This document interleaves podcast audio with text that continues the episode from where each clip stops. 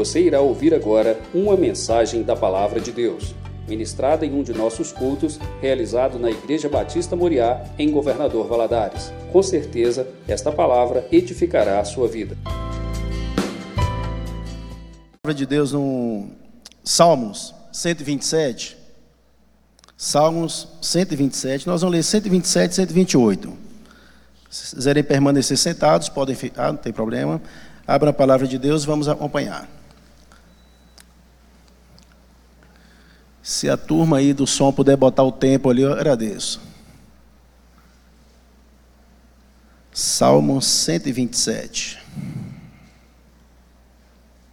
e 128. Diz assim a palavra de Deus: Se o Senhor não edificar a casa, em vão trabalham e edificam.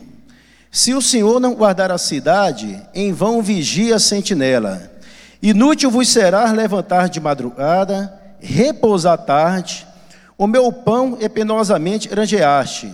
Aos seus amados, ele o dá enquanto dormem. Herança do Senhor são os filhos, o fruto do ventre, seu alardão. Como flechas na mão do guerreiro, assim os filhos da mocidade.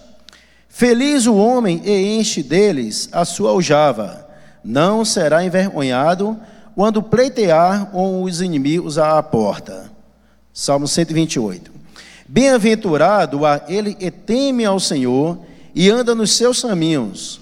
Do trabalho de tuas mãos comerás, feliz serás e tudo te irá bem. Tua esposa, no interior de tua casa, será uma videira frutífera. Teus filhos, como rebentos da oliveira à roda da tua mesa. Eis como será abençoado o homem que teme ao Senhor. O Senhor te abençoe desde Sião, para que vejas a prosperidade de Jerusalém durante os dias de tua vida. Veja os filhos de teus filhos, paz sobre Israel. Vamos orar? Pai, em nome de Jesus, nós te louvamos, Deus, porque nós estamos na casa do Senhor, lendo a palavra do Senhor, e nós percebemos, meu Deus, a tua presença no nosso meio. A presença do Senhor é real. Nós pedimos, meu Deus, em nome de Jesus, só fale a nossa oração. Tanto, meu Deus, estão e fisicamente no templo, como estão neste momento, vendo, assistindo esse culto a, né, através da internet, das redes sociais, como e vão ver depois.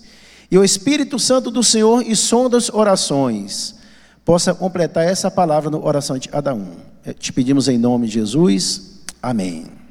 Amém. Queridos, nós estamos em algumas semanas, essa é a sexta, né? A sexta semana onde nós estamos estudando a operação Raab, né? Falando da família, restaurando a família, falando da importância da família estar unida, da importância da família unida buscar ao Senhor, da importância da família junto, pai, mãe, filhos, buscarem ao Senhor. E esse Salmo 127, esse Salmo 128, ele retrata algumas etapas da família. O Salmo 127, no versículo 1 ao versículo 2, ele retrata a primeira etapa, a primeira fase da família. E é quando as pessoas se casam. Primeira fase da família. Casou, ainda não tem filhos. Já no versículo 3 ao versículo 5, já fala da segunda fase da família. Essa segunda fase que nós vamos trabalhar nessa noite é a fase onde vem os filhos, mas os filhos ainda estão pequenos. A terceira fase vai para o Salmo 128. O Salmo 128, do versículo 1 ao versículo 4, trata da terceira fase, e é a fase aonde os filhos já estão grandes, aonde os filhos já cresceram, alguns já casaram, alguns até já têm filhos. Então seria a terceira fase, e esse salmo trata da gente, essa terceira fase da família. E a quarta fase da família é a fase do versículo 128, versículo 5 e versículo 6. E é a fase, e para louvado seja Deus, eu já estou. A fase do vovô. a fase do vovô. E para alguns privilegiados aí, a fase dos bisavós também. Uma diaconisa, Aparecida e a irmã Dedê, né? De, é, faz bisavô. Meu pai também, minha mãe também assistindo, ela já tem cinco netos, meu sogro e minha sogra, e alguns também têm o privilégio de poder ser bisavô. E esse salmo, esse salmo 127 e salmo 128, ele trata justamente dessas etapas, dessas fases da família. E o salmo 127 começa dizendo: Se o Senhor não edificar a casa, em vão trabalhos edificam. Ah, daí vem o título da nossa mensagem e é Deus, o edificador da família. Se o Senhor não edificar a casa, em vão trabalhos edificam. Então Deus é o edificador da família. Esse salmo está dizendo: e ninguém se asa bem se não se asa no Senhor. Asa bem se não se asa no Senhor. Não é, não é, ou não são as coisas materiais que você vai adquirir quando você asa. Uma asa, arros, às vezes uma conta recheada de dinheiro. Não vai ser isso e vai sustentar a sua asa. Não vão ser os bens, não vai ser o quanto você conseguiu é, é estar em termos financeiros, em sonhos é, materiais, e vai fazer você sustentar uma família. O, e o texto está dizendo: ninguém se asa bem se não se asa no Senhor. Porque nós precisamos entender, e uma família, para ela estar bem, ela precisa estar alicerçada no Senhor. Deus precisa ser o alicerce, Deus precisa ser a base, a estrutura da nossa família. Quando nós construímos uma família, e nós nos preocupamos em dizer: já posso constituir uma família, eu já adquiri fama, talvez através das redes sociais, os YouTubes aí da vida, e outros, outras profissões. Ou talvez você já, já comprei uma casa, já, já tenho o meu carro do ano, tenho outro carro para minha esposa, tenho mais não sei quantos imóveis de aluguel. Nada disso vai sustentar a sua asnora e vier as tempestades da vida, e elas vêm. Nada disso vai ser a base e a estrutura para manter uma família unida, para manter uma família ali crescendo, unida, se a base da nossa asa não for Jesus Cristo. Se a nossa asa não estiver alicerçada na palavra de Deus, a nossa família vai por água abaixo.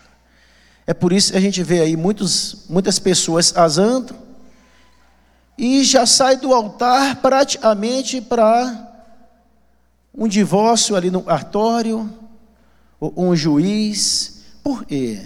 Ele não montou a estrutura, a base para começar uma família. Não foi Deus. Não convidou Jesus para dizer assim: Jesus, eu preciso que o Senhor seja o centro da minha casa. Deus, eu preciso que o Senhor seja a base, o pilar da minha casa. É por isso que muitas famílias têm se destruído. E a maior necessidade que um casal tem, meu irmão, é de orar juntos. E quando nós oramos juntos, nós enfrentamos as lutas juntos. Se você, independente da fase que você esteja, se você não tem costume de orar com seu marido, de orar com sua esposa, procure ter a partir de hoje esse costume de orar juntos.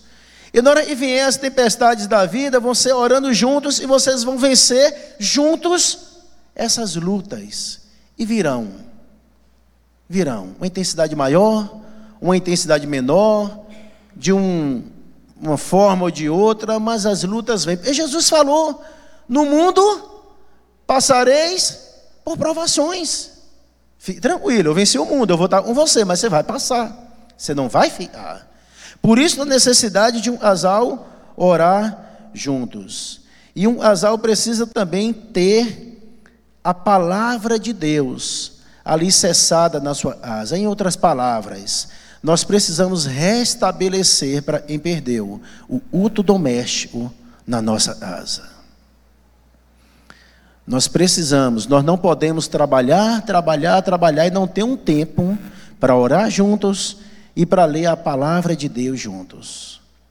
Independente do tempo que você tenha casado, independente da idade que esteja seus filhos, se você tem ou não, restabeleça o útil doméstico na sua casa. E na hora que as lutas vierem, vão vir. Na hora que as provações vierem, vão vir você tem uma base bíblica para enfrentá-la. O versículo 2 diz assim: versículo 2: Se o Senhor. Não, inútil vos será levantar de madrugada. Versículo 2 de 127. Inútil vos será levantar de madrugada, repousar tarde, o meu pão e penosamente granjeaste. Aos seus amados ele dá enquanto, enquanto dormem. Todo asal, quando se asa, ele é construir um pé de meia. Comprar sua asa, comprar seu carrinho, juntar seu dinheiro. Isso não está errado, não. Isso não está errado. O erro está quando ele faz isso tudo esquecendo das prioridades de Deus para a asa dele. Quais são as prioridades de Deus para a sua asa? Às vezes a gente trabalha e está dizendo que vai ser inútil. Inútil vos será levantar de madrugada. Ou seja, aí está dizendo: se Deus não for prioridade dentro do seu lar, se Deus não for prioridade na sua família, você vai levantar de madrugada, você vai dormir tarde, você vai comer suas refeições apressadamente, e isso tudo vai ser inútil. Vai ter uma hora e um vai olhar para a área do outro e vai dizer: não dá. Não te conheço. Porque pôs o trabalho no lugar de Deus. Pôs o trabalho no lugar de relacionamentos. Nós precisamos ter tempo para nossa família. Inútil vos será levantar de madrugada, o meu pão e penosamente granjeaste. Ou seja, não adianta você comer com pressa, não adianta você trabalhar até de madrugada levantar ainda de madrugada para trabalhar, se Deus não for a prioridade dentro do seu do seu lar. Deus precisa ser a prioridade, senão no final não vale a pena. Tudo que você fez não vai servir para nada. Jamais coloque o trabalho no lugar do relacionamento. Jamais coloque o trabalho no lugar de Deus. Às vezes a gente pede a Deus um trabalho, um emprego, Deus dá, pede a Deus prosperidade, Deus dá, e nós passamos a não ter mais tempo para vir na casa do Senhor. Nós passamos a não ter mais tempo de ir aos trabalhos da igreja, a participar de nada de igreja, porque nós só trabalhamos, trabalhamos, trabalhamos, e Deus deixou de ser a prioridade. Inútil vos será levantar de madrugada se Deus não for a prioridade na sua. Tudo um equilíbrio. Quando você coloca as coisas em primeiro lugar, você vai ver, você vai ter as coisas, e elas não vão te satisfazer. Porque existe um vazio dentro de cada um de nós, e não você não vai ser preenchido por coisas, só vai ser preenchido por Deus. Esse vazio existe no coração de cada ser humano, ele é do tamanho, exatamente do tamanho de Jesus. É Jesus e somente Jesus e vai preencher esse vazio no seu coração e no meu. Não adianta a gente virar atrás de, de coisas e de coisas e de coisas, isso tudo vai ser em vão. Se a nossa família não tiver alicerçada na palavra, se a nossa família não tiver Deus como a base da nossa casa. Não adianta a gente levantar de madrugada e trabalhar penosamente. Vamos para a segunda fase? A segunda fase já é a fase dos filhos pequenos. Meu irmão, versículo 3: Herança do Senhor são os filhos, o fruto do seu ventre, alardão. Infelizmente, tem muitos casais hoje que não querem ter filho. Ah, filho dá muito trabalho, dá? Dá. Mas marido também dá muito trabalho, esposa também dá muito trabalho. E se nossos pais pensassem como nós pensamos, nós não íamos existir. E você fala, não vou ter filho, não vou ter filho, mas você esquece, um dia você vai ficar velho. E quando você ficar velho, você vai precisar que seus filhos estejam do seu lado cuidando de você. E a palavra de Deus diz: e a herança do Senhor, nós acabamos de ler, a herança do Senhor não é um carro e você estou. A herança do Senhor não é um apartamento, casa luxuosa, você, estou, você comprou. A herança do Senhor não é aqueles milhões que você tem na sua conta bancária. A palavra de Deus e a herança do Senhor são os, os filhos. A herança do Senhor são os filhos não são os bens materiais e nós conseguimos. Nós adoramos a Deus. Primeiro, ó Deus. Às vezes não é ter filho quando eu trabalho com pessoas. Olha, Deus, pessoas e depois as coisas. Se a gente inverter isso, a gente esquece Deus, a gente ama as coisas e a gente passa a usar as pessoas. Não pode, nós, nós temos que ter cuidado. Primeiro Deus, depois o próximo, depois as coisas. E às vezes tem trabalhado, preocupado com coisa, com coisa, com coisa, isso é sendo próximo, até os de dentro da nossa própria casa. A gente não tem tempo para eles, para ouvi-los, para dar um abraço, dar um beijo. Primeiro Deus, depois pessoas, aí sim, aí vem coisas. Nós adoramos a Deus, nós amamos as pessoas e nós usamos as coisas e não as pessoas. E não as pessoas. O versículo 4 diz assim: Como flechas na mão do herreiro, assim são os filhos da mocidade. Olha que comparação interessante que a Bíblia faz. Um filho fala como flechas na mão do herreiro. Antigamente, as erras, um herreiro colocava as flechas nas costas e levava essas flechas. Colocava as flechas nas costas e levava essas flechas. Mas esse herreiro não levava essas flechas apenas para levar.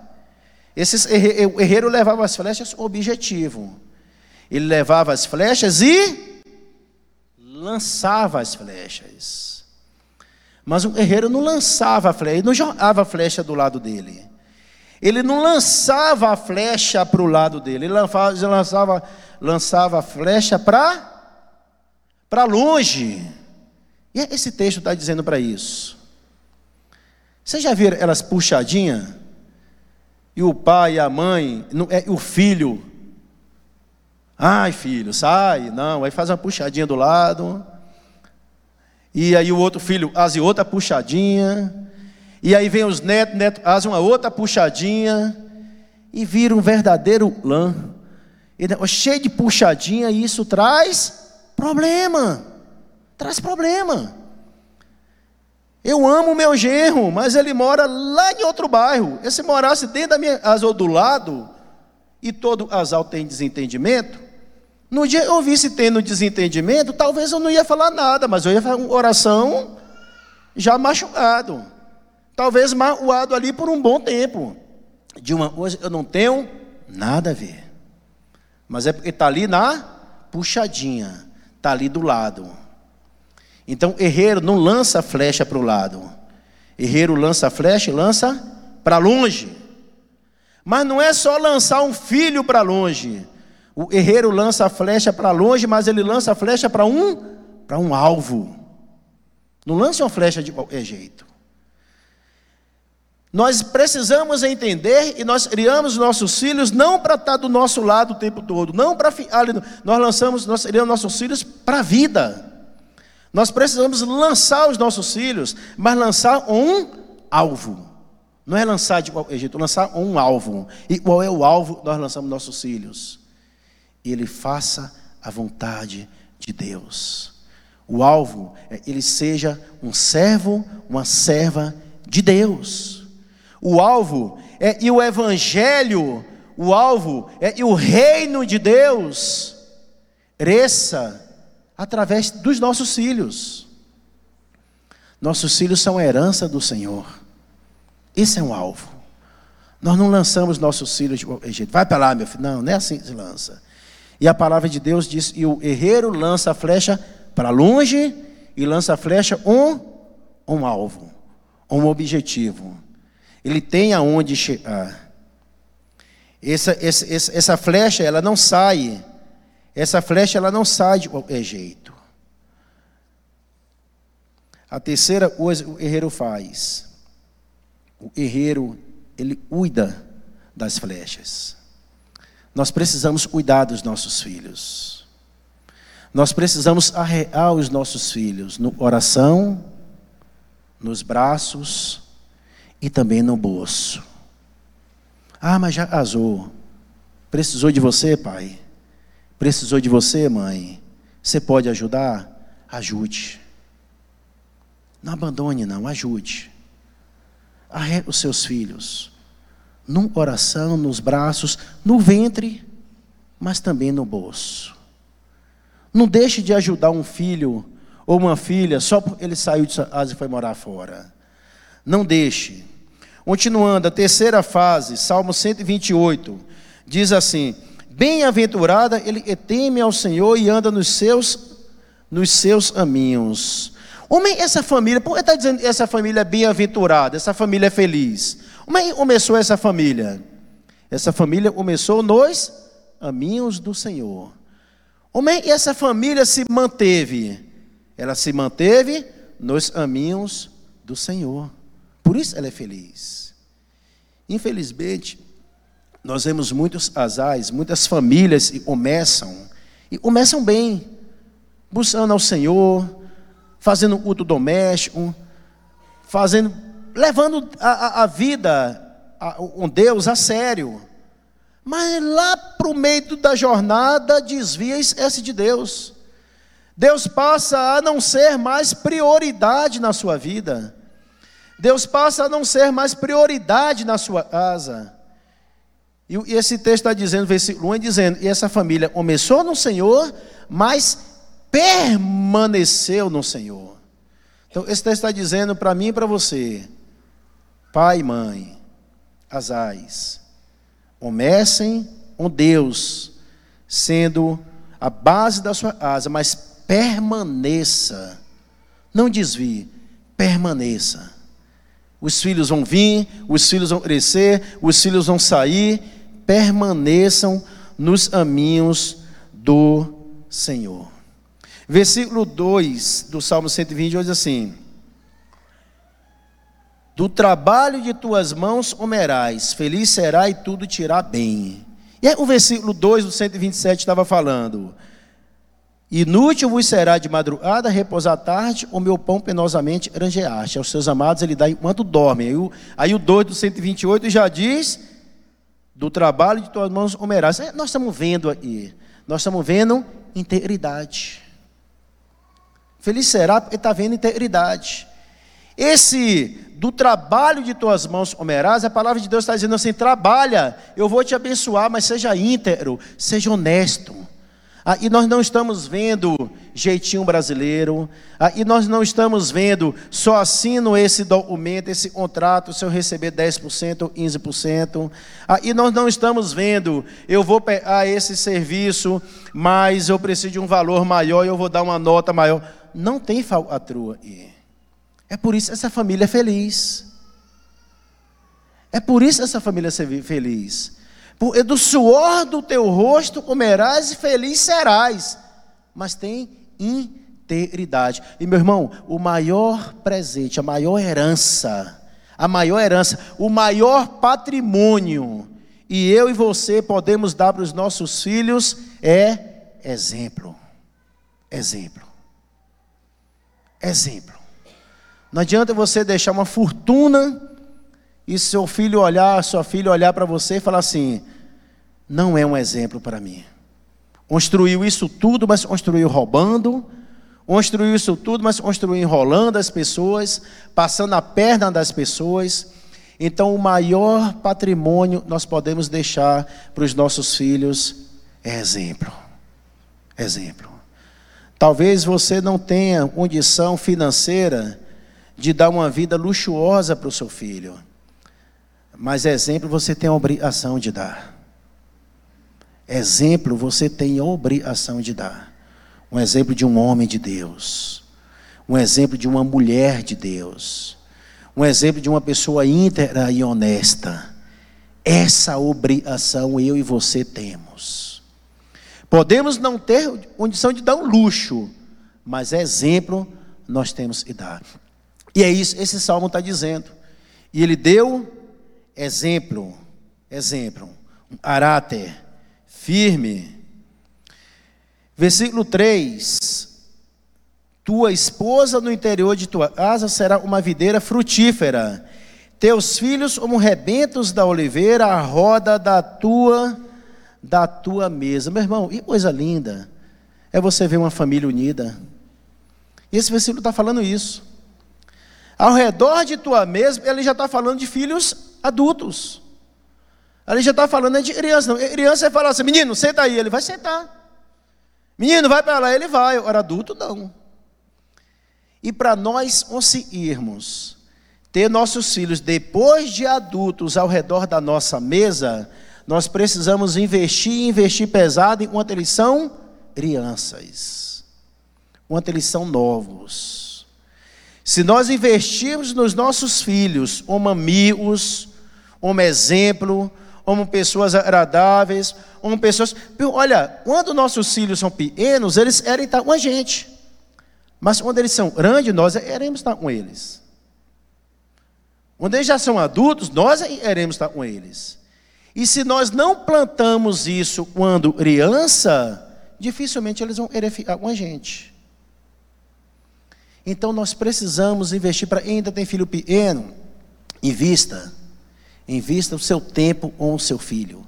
Tire um tempo para o seu filho. Vá levar seu filho no futebol, vá levar seu filho para cortar um cabelo, vá buscar o seu filho no futebol, vá buscar o seu filho na escola. Nem todos conseguem fazer isso do horário de trabalho, mas quando puder, quando der, faça. Em casa, mesmo cansado, tire um tempo para estar com o seu filho, com a sua filha. E aí, quando eles forem grandes, eles vão ter prazer em sentar ao redor da sua mesa ao redor da sua mesa. E a quarta e última fase, eu falei a fase dos, dos avós. Versículos 5 e 6 diz assim: O Senhor te abençoe desde Sião, para que vejas a prosperidade de Jerusalém. Durante os dias da tua vida, veja os filhos de teus filhos, paz sobre Israel. Os filhos de teus filhos. É uma outra geração é a chegada dos netos. É a chegada dos bisnetos.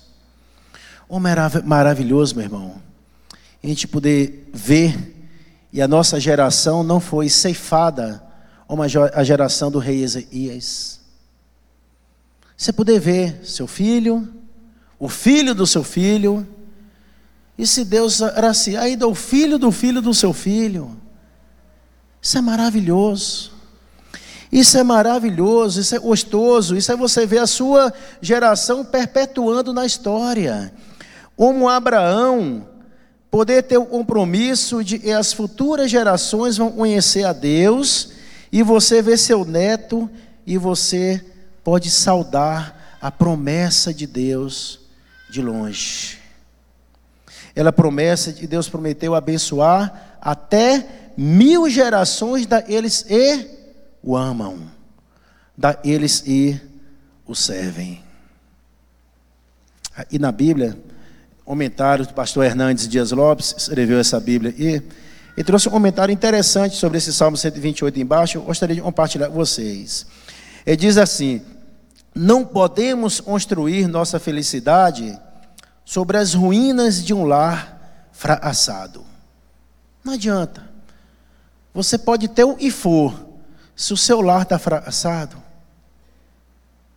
talvez não valeu a pena nada. Diz a Deus: nenhum sucesso compensa o fracasso da família. Outro, o maior patrimônio que possuímos é a nossa família. Um casamento feliz vale mais que fortunas. Uma família unida vale mais que riquezas. O homem feliz ele dedica o melhor do seu tempo para o seu lar. Por isso, o maior investimento que podemos fazer para o futuro é valorizar a nossa família.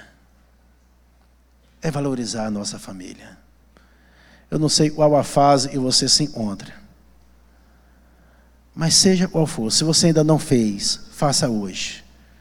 Convide Deus para ser a base, para ser a estrutura, para ser o alicerce da sua asa. Não são bens não são coisas que adquirimos e vai manter uma estabilidade no nosso lar quando vier as tempestades. Vai ser a presença do nosso Deus. E isso nós precisamos ter no nosso lar. Vamos fechar os olhos? Pai, em nome de Jesus, nós te louvamos. E nós estamos aqui, ó Deus, reunidos em família. E família é projeto do Senhor. Foi o Senhor, meu Deus, instituiu a família. Muito obrigado, meu Deus, cada família e representada. E a paz do Senhor, que excede a todo entendimento humano, possa estar sempre presente em cada lar. E nos ouve nesse momento e nos vão ouvir depois. E, e todos, Deus, todos nós, possamos desejar ardentemente de ter a presença do Senhor constantemente na nossa casa. Nome de Jesus. Amém.